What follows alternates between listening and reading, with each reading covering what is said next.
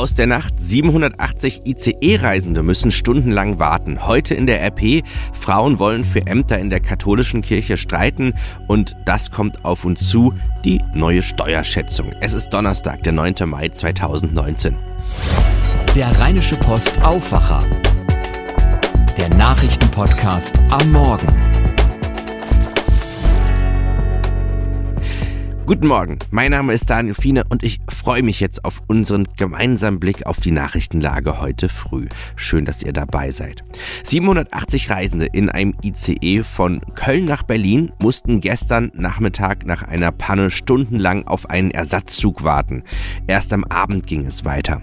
Der Schnellzug war nach einer technischen Panne in Ostniedersachsen zwischen Gifhorn und Leiferde gestrandet und erst viel später, gestern Abend, erreichte dann ein Ersatzzug die Position neben dem ICE. Die Reisenden konnten dann umsteigen und weiterfahren.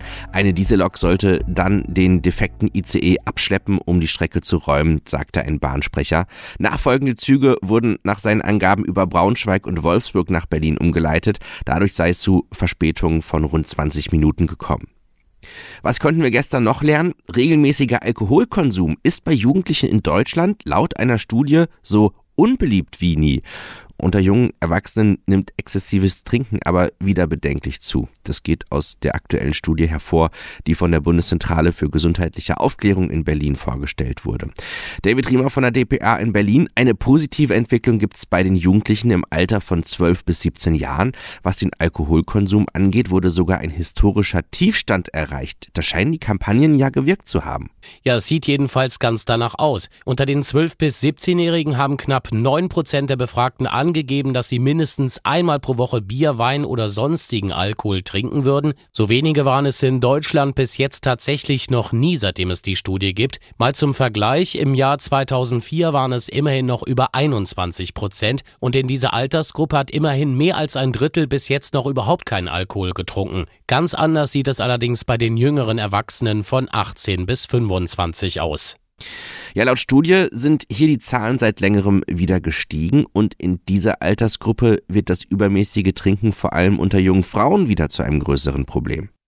Das stimmt, deshalb sieht die Drogenbeauftragte der Bundesregierung Mordler auch überhaupt keinen Grund zur Entwarnung, denn zu viel Alkohol schädigt die Gesundheit. Zu den häufigsten durch chronischen Alkoholkonsum hervorgerufenen Krankheiten zählen Leberzirrhosen, Schädigungen des Gehirns sowie Herzmuskel- und Krebserkrankungen wie Leber, Mund- und Speiseröhrenkrebs. Mortler meint aber auch, dass man in Deutschland mehr gegen die Selbstverständlichkeit tun müsse, mit der hier viel zu viel Alkohol getrunken werde. Und was stellt sich die Drogenbeauftragte konkret vor? Ja, das hat sie selbst bei der Pressekonferenz hier in Berlin gesagt. Sie wünscht sich, ist, dass wir wirklich flächendeckend eine gute Suchtprävention in den Schulen bekommen. Aber auch die Kommunen sollen mithelfen, etwa indem sie den Jugendschutz noch besser kontrollieren, beispielsweise durch Testkäufe in Geschäften, in denen halt Alkohol angeboten wird. Mortler ärgert sich aber auch über Billigangebote von Alkohol in Supermärkten an den Kassen. Warnhinweise auf Plakatwerbung zu Risiken des Alkoholkonsums sind deshalb aus meiner Sicht sinnvoll. Solche Warnhinweise gibt es unter anderem in Frankreich. Ein Bericht von David Riemer. Schauen wir in die RP von heute früh. Frauen im Kirchenstreik. Das seht ihr auf Seite 3 und darum geht es. Ämter in der katholischen Kirche sind Frauen verwehrt. Erst gestern gab Papst Franziskus bekannt, dass die Entscheidung, ob Frauen Diakone werden können, auch nicht in naher Zukunft getroffen werde.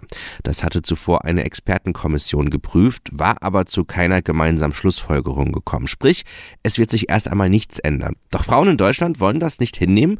Unter dem Motto Maria 2.0 haben sie zu einem Kirchenstreik aufgerufen. Meine Kollegin Laura Harlos hat mit RP Redakteurin Marlen Kess gesprochen.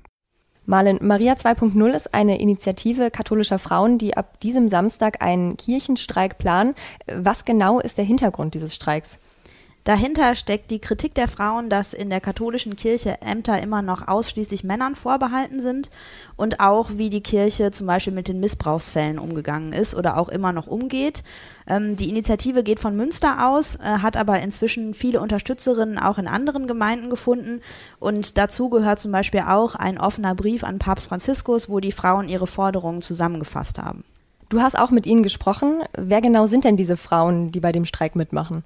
Das ist ganz unterschiedlich. Ähm, in ganz Deutschland machen äh, schon in mehr als 50 Gemeinden Frauen mit. Ich habe jetzt mit Frauen aus NRW gesprochen, aus Viersen, aus Düsseldorf und aus Sonsbeck.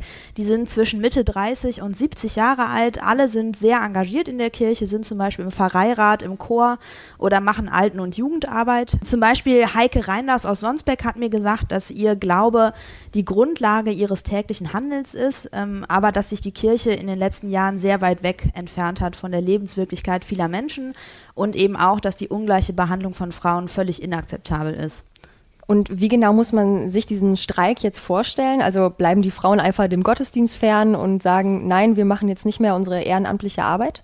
Das ist eigentlich die Grundidee, weil die Bewegung nicht zentral organisiert ist, kann das aber eigentlich jede Frauengemeinde vor Ort selbst entscheiden. Deshalb sieht das auch ganz unterschiedlich aus. Zum Beispiel in Sonsberg haben die Frauen schon gestreikt, weil nächste Woche drei Erstkommunionsgottesdienste anstehen und die diesen nicht fernbleiben wollten. Das heißt, da ist der Streik eigentlich schon vorbei, obwohl die Aktionswoche erst nächste Woche ist. Dort haben sie am vergangenen Sonntag zum Beispiel auch einen Wortgottesdienst parallel zur Sonntagsmesse gefeiert, ähm, vor der Kirche. In Dülken zum Beispiel werden die Frauen gar nicht wirklich streiken, weil sie sagen, das gefährdet die Einheit der Kirche. Dafür machen sie andere Aktionen, zum Beispiel einen Filmabend zum Thema Die Frau an der Seite von Jesus. Und äh, sie werden am kommenden Sonntag in den Gottesdienst gemeinsam später einziehen, um zu zeigen, wie leer die Kirche eigentlich ohne Frauen ist. Man fragt sich dann natürlich auch, hat das auch Aussicht auf Erfolg? Bislang ist die Rückmeldung aus den Bistümern sehr verhalten. Was man aber sagen kann und was die Frauen mir auch gesagt haben, dass sie sehr viel Unterstützung in ihren Gemeinden bekommen, zum Teil auch eben von Pfarrern. Und man kann zum Beispiel auch sehen, dass die Online-Petition der Frauen jetzt schon fast 10.000 Menschen unterschrieben haben und darunter eben auch deutlich nicht nur Frauen. Auch Thema heute bei uns Ruf nach Härte gegen Handysünder. Vielleicht ist es euch auch schon öfters mal aufgefallen. Da springt die Ampel auf grün und es dauert mehrere Sekunden, bis das Fahrzeug vor euch weiterfährt. Man sieht es dann richtig.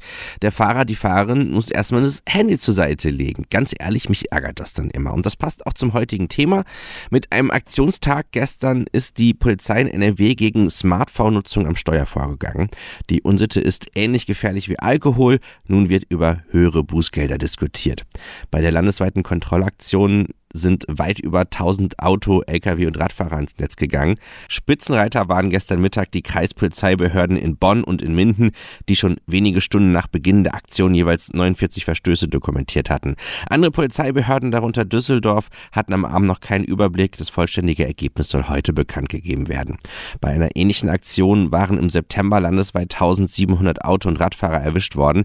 Im Jahr 2018 registrierte die NRW-Polizei 167.000 Handy Verstöße, 10.000 mehr als im Vorjahr.